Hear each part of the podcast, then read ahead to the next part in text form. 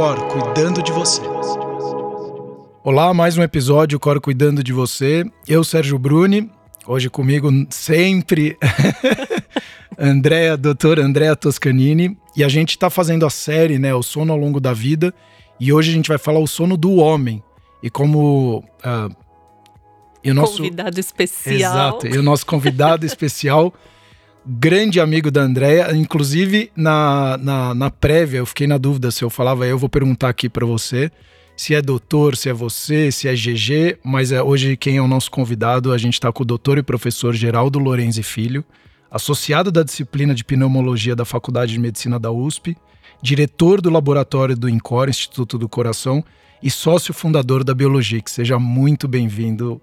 É um Não prazer, sei o que eu falo. Prazer enorme estar aqui entre amigos, né? E muito legal o trabalho de vocês, parabéns. E para mim é uma honra e um prazer estar aqui é, entre amigos, né?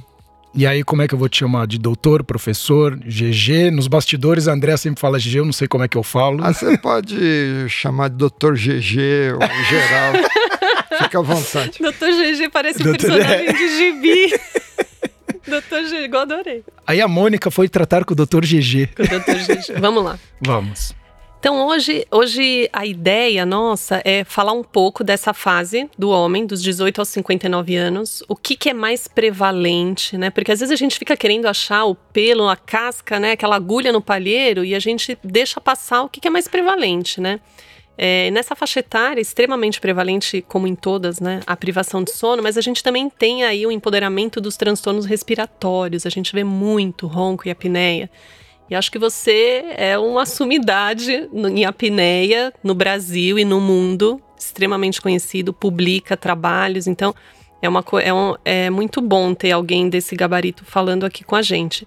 Então eu queria começar perguntando para você se você acha que de fato a apneia obstrutiva do sono ela é, ela tem esse desfecho que a gente que trabalha em sono dá tanta importância, porque tem gente que não dá importância, né? Ah, tudo bem, eu tenho um pouquinho de apneia, mas isso não vai ter nenhuma repercussão, depois passa, vira para o lado.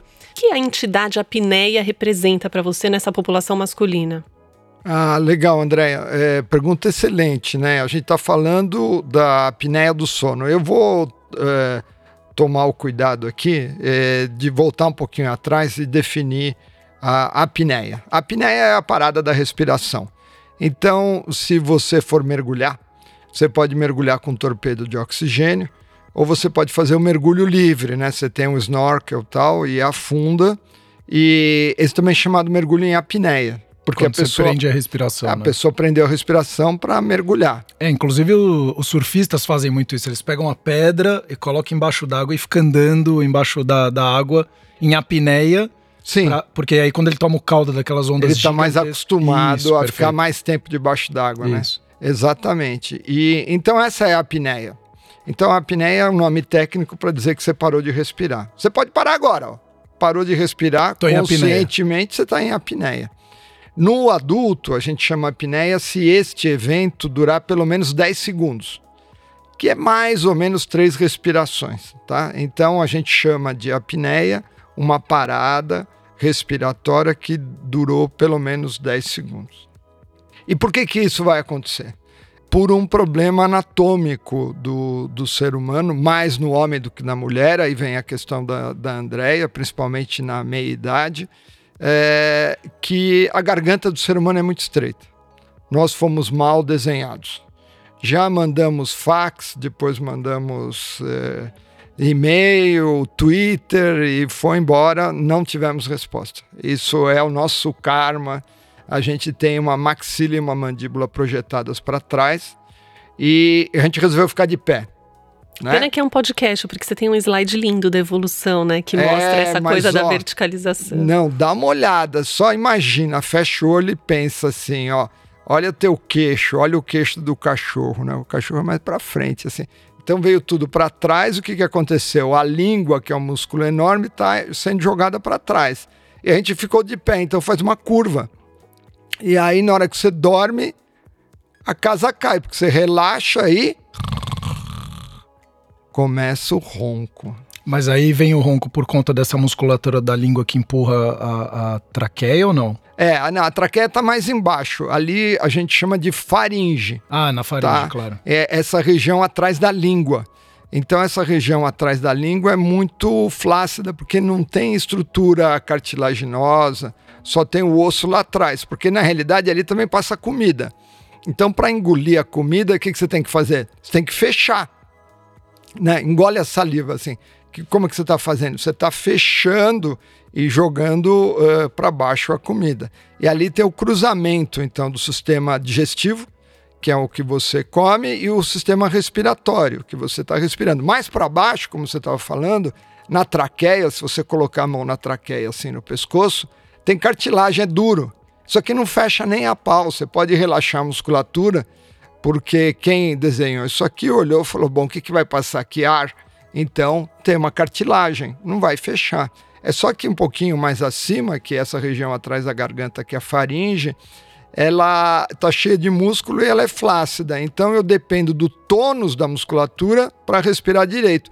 Quando eu durmo e eu tenho uma garganta estreita, por aqueles motivos que a gente falou, né? A nossa garganta é estreita, você relaxa a musculatura e a casa começa a cair. Quando começa a cair, a primeira coisa é o ronco. Que, que é o ronco? O ronco é a vibração desse tecido é, tecido alto ali atrás da, da língua, na faringe, que ele começa a vibrar. Roncar não é crime, mas existem roncos e roncos. Quando o ronco é alto, incomoda os outros, acontece todas as noites e é irregular, o ronco irregular lembra muito a tal da apneia. O que, que, seria o sono, é, o ronco irregular? O ronco irregular você é, para de roncar de repente, muitas vezes é porque o, o, cara parou de respirar, aí de repente ele faz um, ah, um ronco alto que a gente chama ressuscitativo, porque literalmente ele está acordando para respirar.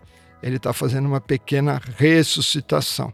Então o que, que acontece? A pessoa que tem o problema não se dá conta, isso que é incrível. É, eu costumo brincar em aula, né, e dizer que eu não ronco, graças a Deus. Minha mulher disse que eu ronco, mas eu não acredito. Problema dela. É, exato. Ela gravou lá, mas eu achei que era mais um caminhão na subida. Se bem que eu moro numa rua plana, não sei o que, que aconteceu ali. Então, esse ronco alto, é, irregular, é sugestivo de, é, de apneia do sono. E é uma doença, né, Andréia? Andréia é uma super especialista no assunto, super comum, né? Super comum. Foi feito um estudo na cidade de São Paulo com mais de mil indivíduos escolhidos pelo Datafolha que foram fazer o exame, que é considerado o exame mais clássico para o diagnóstico, que é a polissonografia. Aquele exame que você dorme cheio de fio, tal, no laboratório do sono, tal. Prevalência de apneia do sono 33%. Um a cada três adultos tem algum grau de apneia. Uma pergunta boba: esse um terço é na população juntando homem e mulher? Juntando homem e mulher. Aí, se você pega uh, nessa meia idade que nós estamos focando hoje, né? É, de que idade que nós estamos focando? 18 a 59. 18 a 59. Eu vou te contar uma coisa, Andréia. Passei dessa idade. Não, não, eu não devia ter confessado isso. então você não tem mais problema nenhum, né? Não, os problemas só aumentam com a idade. Os problemas só aumentam. Mas eu vou fazer plágio do que você sempre fala. Aqui nessa sala, somos quatro. É, Com certeza alguém tem apneia. Exatamente. Além de nós três, nós temos um maravilhoso. Eu tô fora. É, eu tenho apneia, então vocês estão tranquilos. Mas eu, assim, é, eu falou, vou espiar você. É, você falou do ronco, mas é, eu, por exemplo, tenho uma característica isso desde moleque. Principalmente quando eu jogava tênis, eu via, você dormia sempre com alguém no quarto, né, com outro atleta, tudo. E existia muito a respiração forte, né? Então era É. Isso não é uma apneia. Não. Não, não é uma apneia. Agora, é por que que é, é engraçado? Por que que a apneia faz tão mal, é, ou dependendo do grau dela?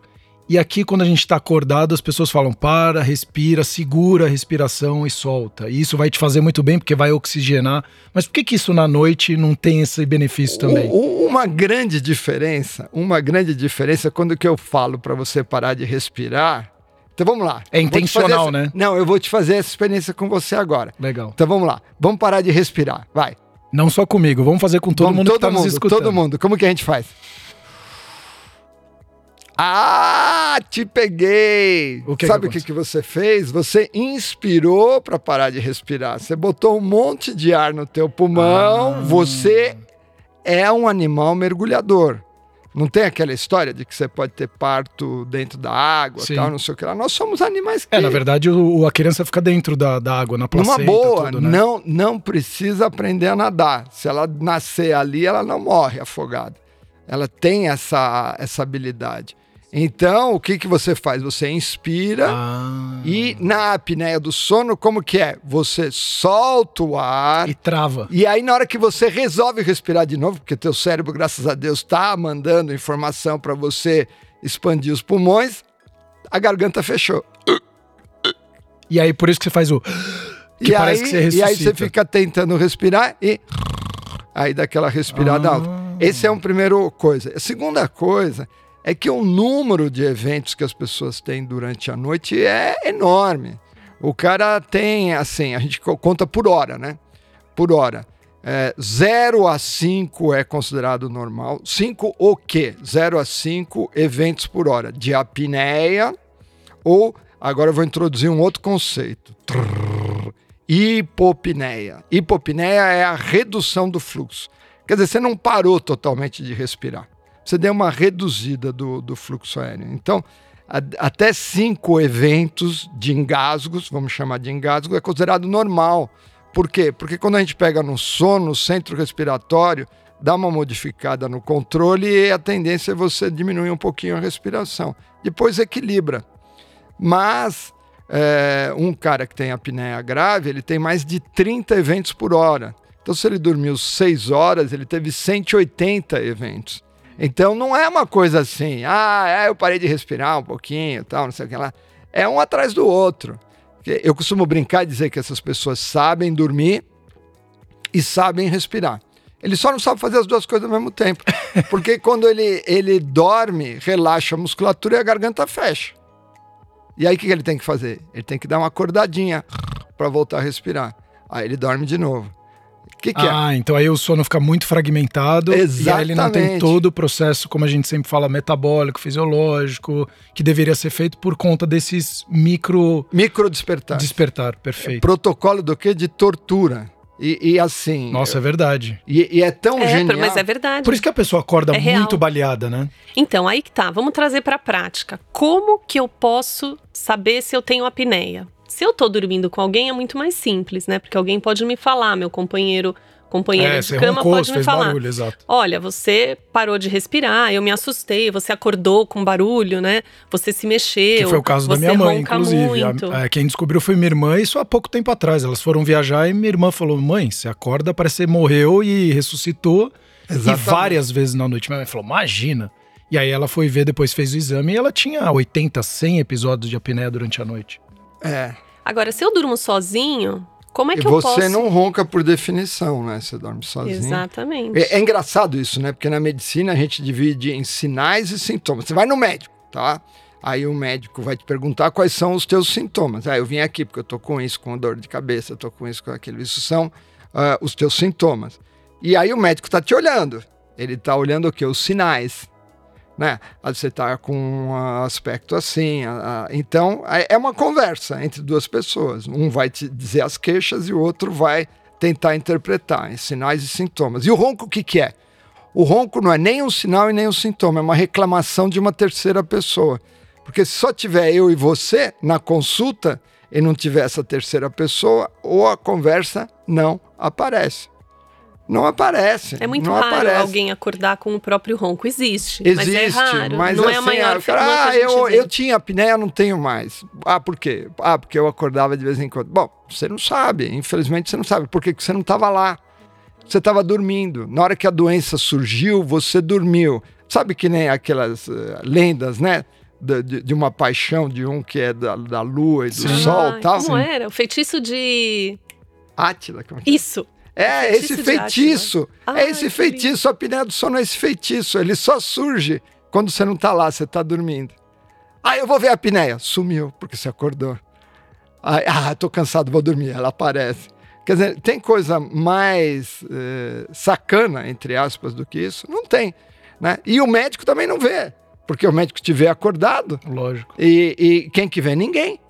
Ninguém. A apneia do sono segue aí, um terço da população. Essa é uma pandemia. Essa é uma pandemia. Então o Geraldo tá incentivando as pessoas todas a estarem em casais, pelo amor de Deus, para um escutar o outro e saber. E quem dorme sozinho Nada pode de ficar ficar sozinho. atento a outros sintomas que aparecem durante o dia que podem ser consequência da apneia obstrutiva do sono. Então, por exemplo, que é muito frequente, isso acontece no meu consultório. O paciente chega e fala: Eu não sei por que eu estou aqui. Eu durmo muito bem. é a Qualquer grande lugar. Fala. Eu durmo. Qualquer lugar que eu encostar, eu durmo. Eu não tenho problema para A dormir. minha mulher, Mas a minha coitada, mulher. coitada, ela tem insônia. Bom, ela tem insônia porque você ronca que nem um trator. Então, ela não consegue dormir. Ela tem insônia, coitada. Ela Mas tem ela tá me trazendo aqui, não é isso? leve, E ela me falou pra eu vir aqui. Agora, eu durmo. E eu durmo qualquer hora do dia. É, a hora que você problema quiser, de eu insônia, tenho, graças a Deus. tenho, eu deito e durmo. Então, assim, isso é um sinal. Não é normal a gente ter sonolência Ao o dia inteiro. dia. Não é normal a gente encostar Porque o cara dormiu lugar mal, e dormir. né? Exatamente. Então, o que, que acontece? Eu tenho débito de sono. Eu tô devendo sono. De uma maneira, eu tô privado de um sono de boa qualidade. Eu tenho um tempo total de sono que eu acho que tá ok, porque eu disponibilizei lá 8 horas, 8 horas Às vezes e meia. até mais, né? Ou Às vezes mais. a pessoa dorme à tarde, Exato. somar tudo dá umas 10 horas. Mas a qualidade é ruim. O sono ele não tem que ser só quantidade. Eu não tenho que, ah, ok, dormi 9 horas, dormi 8 horas. Não, eu tenho que ver se esse tempo de sono ele foi adequado para poder fazer todas O as tal do funções do sono sono. reparador? Restaurador. Exatamente. Reparador. Quer dizer, você acorda, acorda bem. Eu costumo Descansado. comparar. Não, e desculpa, já, eu Fala, só, é, fala. antes de você comparar, eu, vou- eu vou. A gente, eu sempre bato nisso. Você, eh, se a grande maioria, mais de 50% da população brasileira mundial, tem algum transtorno de sono, e aí, como o André falou, a grande maioria acha que dorme bem, eu acho muito importante para quem está nos escutando ter essa consciência se de fato ele tem isso, esses sinais, como você falou, Andréia, ao longo do dia, porque isso tem impactos muito sérios. As pessoas acham, e aí a gente já falou em outros episódios de Revolução Industrial, que é- você tem que dormir o menos possível para você produzir Sim, o máximo nós possível. somos animais da vigília, né? O Mas só é uma que cada perda vez é, mas só que cada vez mais a gente está produzindo menos, porque de fato está impactando muito o nosso sono. Então você vê as pessoas mais intolerantes, com menos grau de concentração, perdendo foco muito fácil. Então, exatamente. E o sono isso impacta são isso os 100%. sintomas. Então, a gente tem os sintomas clássicos Não é só que energia. eu penso no sono, certo? É. Então, assim, um sintoma clássico é a sonolência diurna. A sonolência diurna é um sintoma clássico pra gente. Porque o cara teve um sono não reparador. Exatamente. Isso. Onde então, ele sente, ele dorme. ele né? senta, ele dorme. Outro sintoma e tem, clássico. E tem, e tem sonolências que são problemáticas. São. Né? Dirigindo, por são, exemplo. exatamente. acidente Aumenta o número de acidentes, é. Queda da produtividade. Exato. E aí, assim, é, outro sintoma clássico é aquela, aquele sintoma da insônia, né? Eu não consigo dormir. Então, isso é um sintoma clássico que remete a um- uma alteração no sono. Mas a gente tem outro tipo de sintoma que, às vezes, o paciente roda, roda, roda e demora para descobrir que aquilo ali pode ser o sono. Como, por exemplo, se a gente falar em libido. Então, assim, diminuição de libido né, eu lembro que foi muito engraçado, porque meu marido é endócrino e eu fui dar uma aula antes da pandemia no Congresso Mineiro de Endocrinologia sobre sono.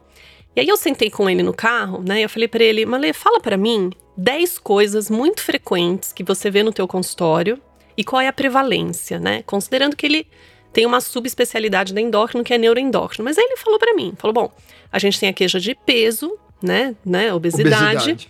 A gente tem a, ques- a queixa muito forte de diminuição de libido. A gente tem queixa de cansaço, fadiga, que as pessoas já vão associar dire- Nossa, eles têm tudo a tiroide. do sono. Não, peraí, eu vou chegar lá. aí, clássico. é, não, aí eles têm queixa também de indisposição, tem queixa, enfim, tem uma série de queixas. Eu falei, ok, então vamos lá.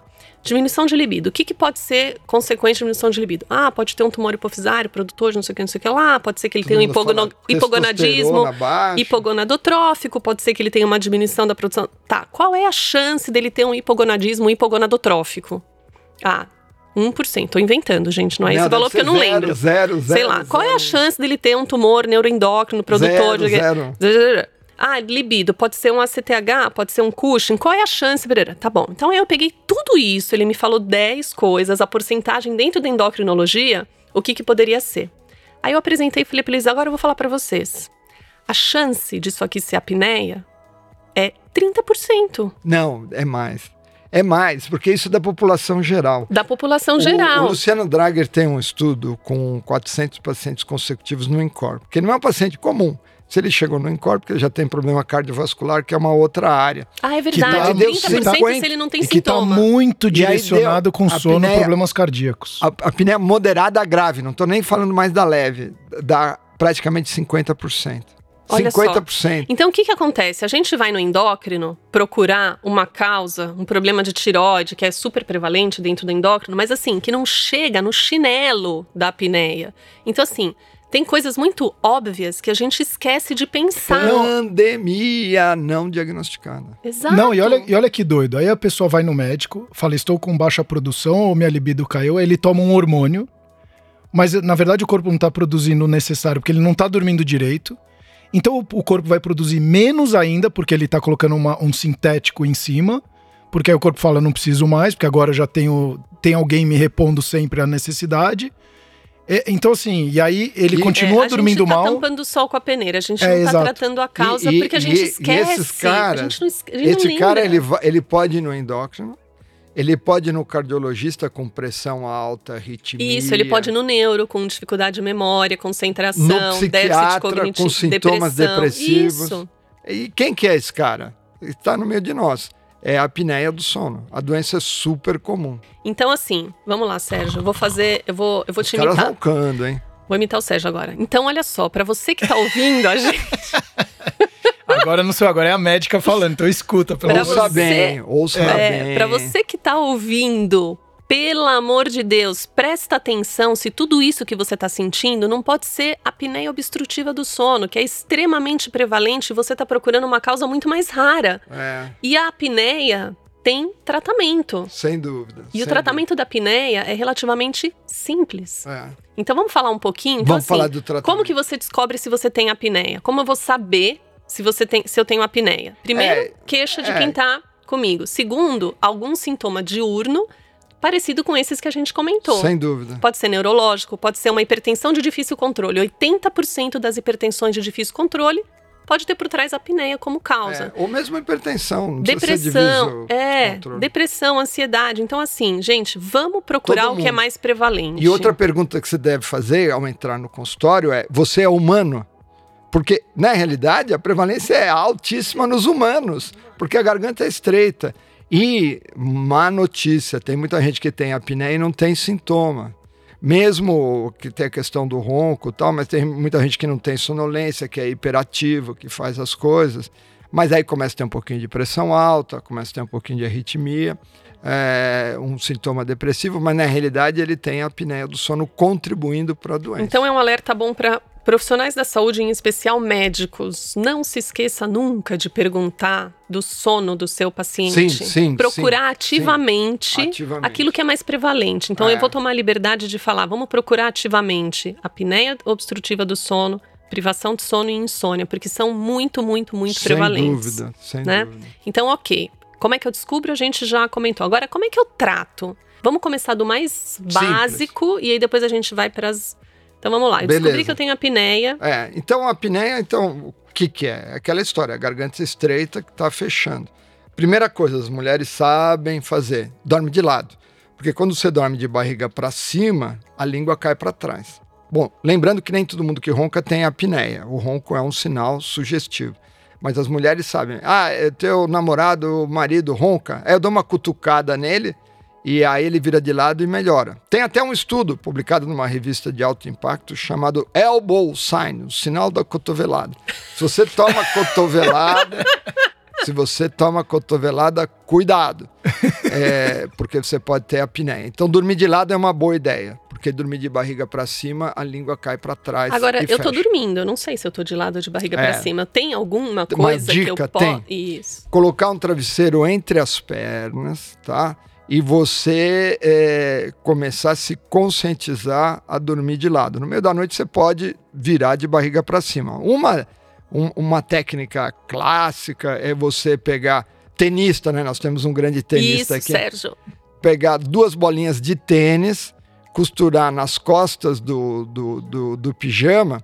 Você pode até pôr uma camiseta por cima, tem um, Pra um estufar mais o saquinho. peito? Não, não, para quando você dormir de barriga para cima, é, a bolinha A bola vai te incomoda. incomodar Ah. e aí vai ser um lembrete, né? Vai ser um lembrete para você Na dormir de época que eu passei no seu laboratório era uma bolinha. É, eu, eu- com a inflação a gente tem falado duas ou três. Nossa,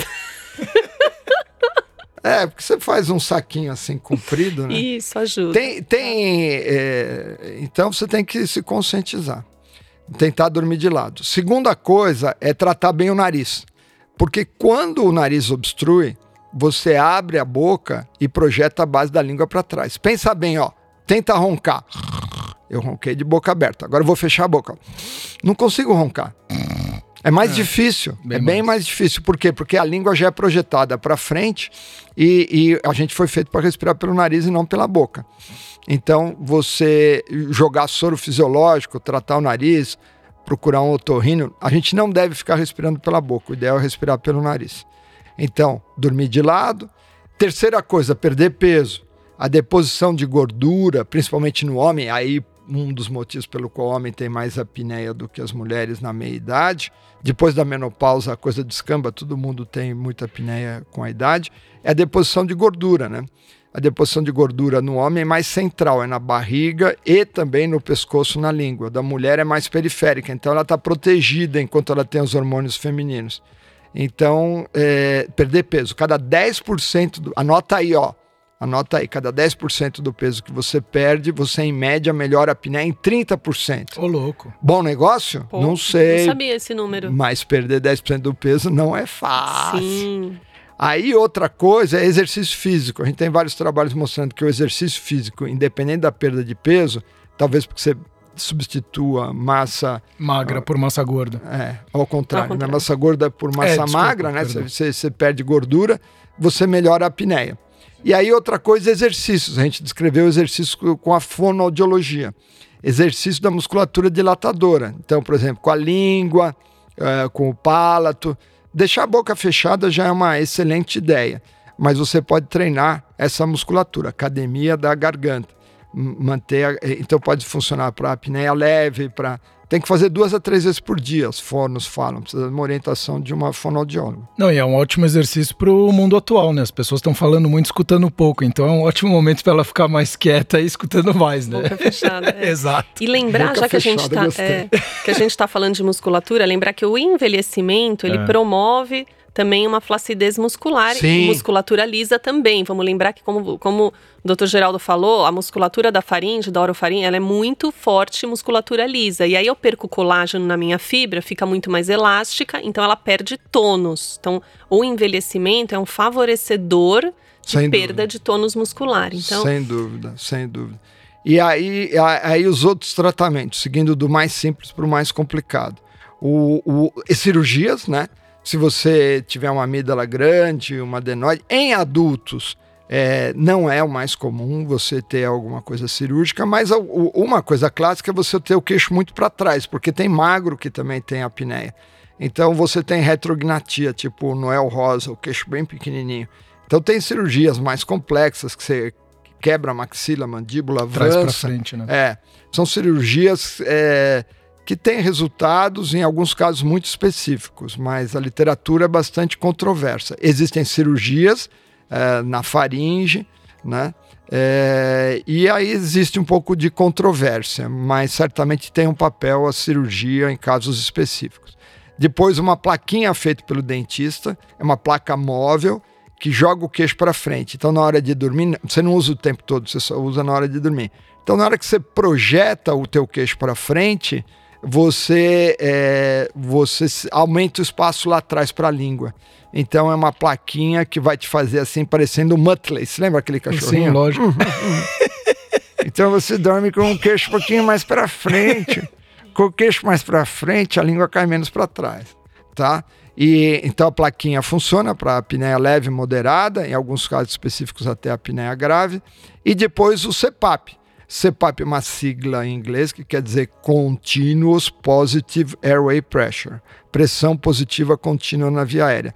É um compressor de ar que joga ar lá por trás da, do nariz e da garganta, né? Ele é uma máscara no nariz que empurra a língua para frente. Então tem um compressorzinho e aí a pessoa melhora pra caramba da noite pro dia. É mais ou menos que nem o óculos. Eu enxergo mal, pode dirigir? Pode, mas precisa usar o óculos. Quando você usa óculos, a tua doença sumiu. Quando você usa o CPAP, a apneia obstrutiva do sono foi embora. Só que você tem que dormir de máscara, né? É, mas tem um preconceito grande nisso, né, do CPAP, né? Porque o óculos que que uma coisa bem eu, social, É uma coisa né? que eu sempre falo para os pacientes, né? Então, o doutor Geraldo vai ter mais experiência, mas assim, o paciente, a gente tem uma imagem no nosso inconsciente coletivo de um respirador de UTI, É. de oxigênio. Gente, pelo amor de Deus, o CPAP não é oxigênio. O CPAP, se a gente for ver só um a evolução, é, se a gente for ver a evolução, né, dos dispositivos que vão no rosto, que a gente chama das máscaras, tem algumas que são minúsculas. E acostumamos, o aparelho toma não dois anos usando barulho. É, não, o aparelho não Então- faz barulho. Então, assim,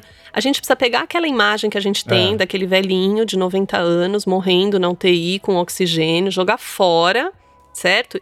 E uma coisa muito interessante que eu falo para os pacientes, e eles sempre comprovam, é o seguinte: depois que você começa a usar CPAP, Nossa, muda a vida. você. Não, muda a vida, mas assim, você vai no aeroporto e, ai, mas doutor, eu vou viajar, vou ter que levar esse. Você começa a olhar, porque você sabe qual é Todo a maleta. mundo de Todo malinha. mundo usa CPAP. Todo mundo usa CPAP. Então, assim, é super comum. Quem quer se tratar, usa. Agora, Não, e outra, e precisa usar. Você Tem quer que cuidar usar. da sua Não saúde, tem você tem que opção. usar. Não Acabou, tem opção. ponto final. aí Então agora eu vou usa. fazer umas perguntas pro Dr. GG. Diga lá. Tô com medo. Vamos lá. Não, perguntas que eu ouço, que eu vou reproduzir pra ver como é que você aborda o paciente que fala isso pra você. Não, tudo bem, eu tenho uma apneia de 60, não, 60 não, tenho uma apneia de 30, 30 eventos por hora. 30 eventos por Aham. hora. E assim, eu tô acima do meu peso, eu quero emagrecer, eu não quero usar CPAP, eu quero emagrecer. Não vai emagrecer. O que, que a gente vai falar? Porque o paciente sempre Eu, eu, acho, eu acho o seguinte: a gente precisa dar uma resposta para essas pessoas, né? Uma, uma das coisas que eu faço muito no meu consultório é o seguinte: vamos monitorar então. A gente pode, né? Eu, é, a gente tem sistemas simplificados, como o sistema da Biologix, que você leva para casa e faz o exame repetidas vezes. Então eu posso monitorar você. E vamos ver se de fato você. Porque não posso te soltar, falar, ah, então tá bom, você vai lá perder peso e volta daqui um ano. Não vai dar certo. Então vamos te monitorar, ver se você está perdendo peso, fazer uma, é, uma parceria com o endocrinologista e a gente vai monitorando. Outra coisa é experimentar o CPAP. que é o que eu costumo falar pra eles. Vamos, vamos fazer o seguinte: não compra, aluga por um Aluga, mês. exato. E, e aí a gente fica em cima de você. Mas aí o teste não é porque toda mudança ela gera uma fricção, né? Porque então não é usar um melhor. dia e falar não gostei. Não, não, não. é, tem um período Tem de um- adaptação. isso, Eu tem- acho que um, três meses é bom, vai. Três meses é bom. Agora um mês. De novo, três meses pra mudar a sua vida. Se dê a chance pra isso, pelo amor de Deus. É, as pessoas, assim, impressionante. Eu me lembro de um paciente que ele usou uma expressão muito interessante. Ele falou que ele acordou eh, de manhã com a máscara, ele, ele, ele, ele teve a impressão que ele tinha halls no cérebro dele, assim. halls no cérebro. Extra forte. Assim, extra forte. Ele tava assim, nossa, desperto, alegre, halls. Isso é muito legal. Então, assim, se você acha que emagrecer, a gente tá falando de um índice de 30, que é uma apneia grave, né? Que é uma situação. Então, usa o CPAP enquanto você emagrece e aí depois a gente vê, É, né? é. Agora, outra coisa, que já é um pouco sequência dessa pergunta. E o paciente que pergunta pra você, mas eu vou usar CPAP pra sempre? É, é, é, assim, é, é- é eterno enquanto dure, né? Como um amor, porque na realidade, é, porque na realidade tem muita gente estudando o assunto. Tem muita gente, É. tem um bilhão de pessoas com apneia do sono. Então, as máscaras ficaram muito mais leves, os aparelhos mais leves, mas é, existe muita gente estudando. Por exemplo, estão estudando medicações que podem aumentar o tônus da musculatura. A gente mesmo descreveu exercícios com fonoaudiologia, né? Quando você põe um óculos, né? Você fala, não, mas eu vou usar esse óculos a vida inteira, tal, não sei o que. Depois, sei lá, a gente não fica assim tão triste. É, eu acho que tem Nunca que usar enquanto na analogia com óculos. O óculos é muito legal. O óculos é, É, muito é. legal. Eu, porque na realidade o que acontece é o seguinte: você está viajando de, de terceira classe, né? vai sair o avião, tem uma turma que vai lá para a primeira classe, estica, tal, não sei o que lá, estão te botando na última fileira, naquela fileira que o banco que nem inclina, não que inclina, o banco não inclina. E tem um banheiro com a porta abrindo, batendo na tua cara, né? E você passa a noite, aí na noite seguinte, então, vamos viajar de primeira classe, vamos dormir de primeira classe. Eh, Se o cara tiver apneia grave, botar o CPAP, a vida dele muda. Basta você dormir bem uma noite, que você vai É. ver como o teu dia melhorou, né? E, a- e, a- e- E é e eu vejo quando você passa ali dos 40 anos, eu tô com meus 40, a- uma noite de sono é impressionante o impacto. Aí quando você tem seus 20, você não sente Vo- nada. Você aguenta mais o, a pancada. É muito mais. Você vira à noite e ainda vai trabalhar e não, não perde E ainda performance. fica rindo, É, né? exato. Agora, é importante boa, reforçar que o CPAP, ele é um tratamento na hora, ou seja, não adianta você usar umas- um mês, um ano e depois não usar, porque se você não usa, o, o CPAP está tratando aquela obstrução provocada, na maioria das vezes, pela língua que desabou e fechou a passagem do ar. Então, o dia que você não usa CPAP, você vai ter apneia. O dia que Sim. você usa, É como não- óculos, né? não dá Exa- pra você exato, sair de manhã e falar, ah, hoje eu não vou levar o óculos. é, você bate o Vai carro. tropeçar ali na, na, na quina Então, o da- CPAP tem que usar, é uso contínuo. É, eu vejo. é, deve ser também o mesmo caso do bruxismo, né? Porque eu vejo quando eu uso e quando eu não uso, a diferença de. Ixi, você tá estre- com bruxismo? Pô, eu já tenho dois dentes quebrados canais. Isso, bruxismo tem uma associação enorme com a apneia, hein? Sério? Hum. Depois nós vamos conversar. um Biologix. pouco. é, você tá. Não, tudo bem. Não, mas eu usei já Não, você tá Biologix. bem. não, não, mas Você eu tá fiz, bem. eu fiz. ah, eu fiz já eu fiz- Biologix e aí, deu nele. quanto? Dois e meio. Nossa, que maravilha. É jovem. É jovem. É jovem. escapou, escapou. Vamos monitorar. É isso. Vamos monitorar. Então, É olha só, eu acho que a gente falou bastante de sintoma, Nossa, de como que que, legal, hein? descobrir se eu tenho apneia, medidas que Sim. a gente pode fazer em casa, né? A gente pode, medidas comportamentais, posicionais, mudar de lado, É, em geral precisa de uma fono pra orientar, né? É. Não, a fono, assim, você precisa saber que você tem a dor de fato. Então, se É. você tem esses sintomas, procura alguém para te fazer o diagnóstico e saber se você. A coisa tá feia. Exato. E Mas- aí você procura um tratamento adequado, porque assim, Isso. Dependendo do grau, dependendo do sintoma, do comprometimento que você vai ter por conta daquilo, vai mudar a abordagem terapêutica, né? Então, se é um paciente que tem uma hipertensão, uma alta propensão a ter é, acidente vascular, se é um paciente obeso, é um- então, assim, tudo precisa ser tratado, né? Uma síndrome. Então, a gente até, até não sei, a, a apneia faz parte da síndrome metabólica? É, eu tenho um- uns australianos, né, que chamava síndrome eh, X, né? Caiu É, fora de moda. um síndrome X é obesidade, hipertensão, resistência à insulina, diabetes, Sim, resistência à insulina é muito a cara de apneia. O meu, né, o meu marido endócrino, ele sempre fala, você pega uma glicemia de jejum aumentada, desassociada da pós-prandial, é batata que é apneia. É, então, aí os australianos falaram, não vamos chamar de síndrome X, vamos chamar de síndrome Z, Z do sono, porque todo mundo tem apneia do sono. Todo mundo é tem verdade, apneia. é verdade. Mas acho que não caiu a ficha ainda, né? Mas em, em- vez de falar com os médicos, vamos falar com a população em geral, falar, ó, toma cuidado. É, não, mas então assim, vamos identificar que a gente tem problema para dormir, vamos ensinar os médicos. Os médicos não aprendeu na faculdade de medicina do sono, então vamos Eles levar. dormiram. Não, faculdade. Teve, gente. Não, ninguém teve medicina do sono na faculdade. é, vai. até hoje, né? Até hoje não Uma tem. aulinha aqui, Não outra tem. ali, né? A minha enteada tá no internato, ela não tem medicina Teve do sono. duas horas, né? Foi muito engraçado. Ela começou o internato esse ano, e aí no primeiro paciente, ela fez o relatório sono. Ah, a paciente conta que dormiu. no- Aí o, o professor falou pra ela assim, mas ele tem. Ela falou assim: não, é porque a minha madrasta é médica do sono e ela me falou que eu tenho que perguntar do sono pra todos. Eu falei, isso aí, vamos ver se de alguma maneira a gente coloca É, na mas anamnese. foi madrasta, né? Porque o professor não sabia do assunto, já ficou meio desconfiado. É, né? Mas enfim. E aí, assim, algumas medidas, algumas coisas que você pode fazer e saber que a gente tem sintomas que são clássicos e sintomas que não são tão clássicos. Então, pergunta para o seu médico, né? Se ele acha que aquilo ali pode ter uma relação com sono. Procura se informar melhor.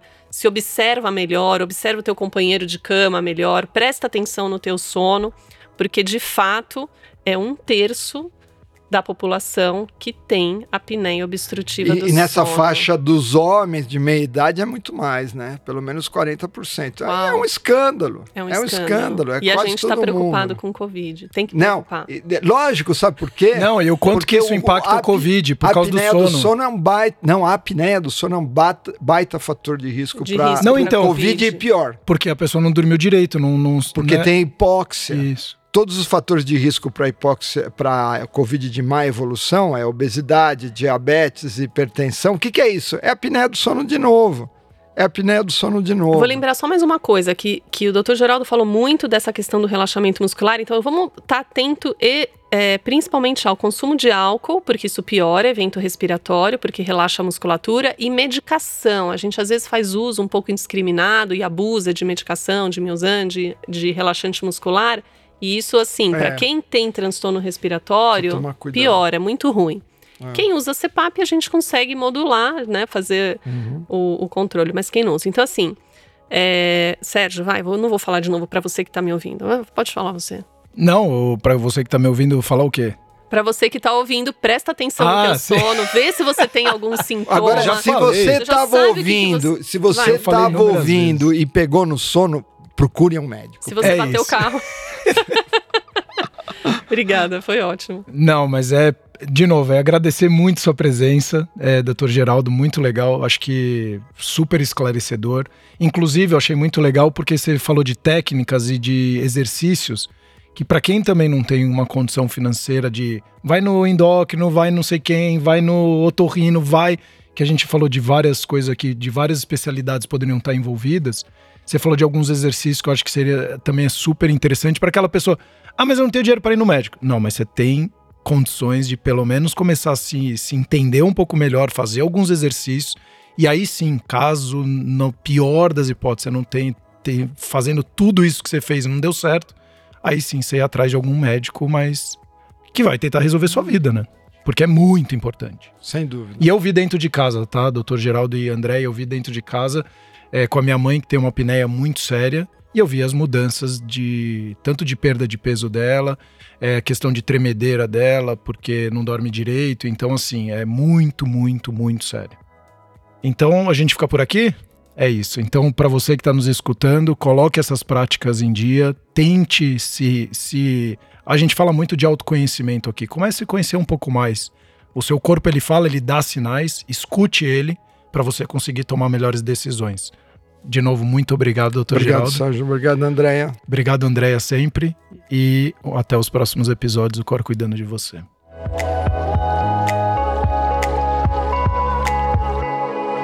O Cor cuidando de você.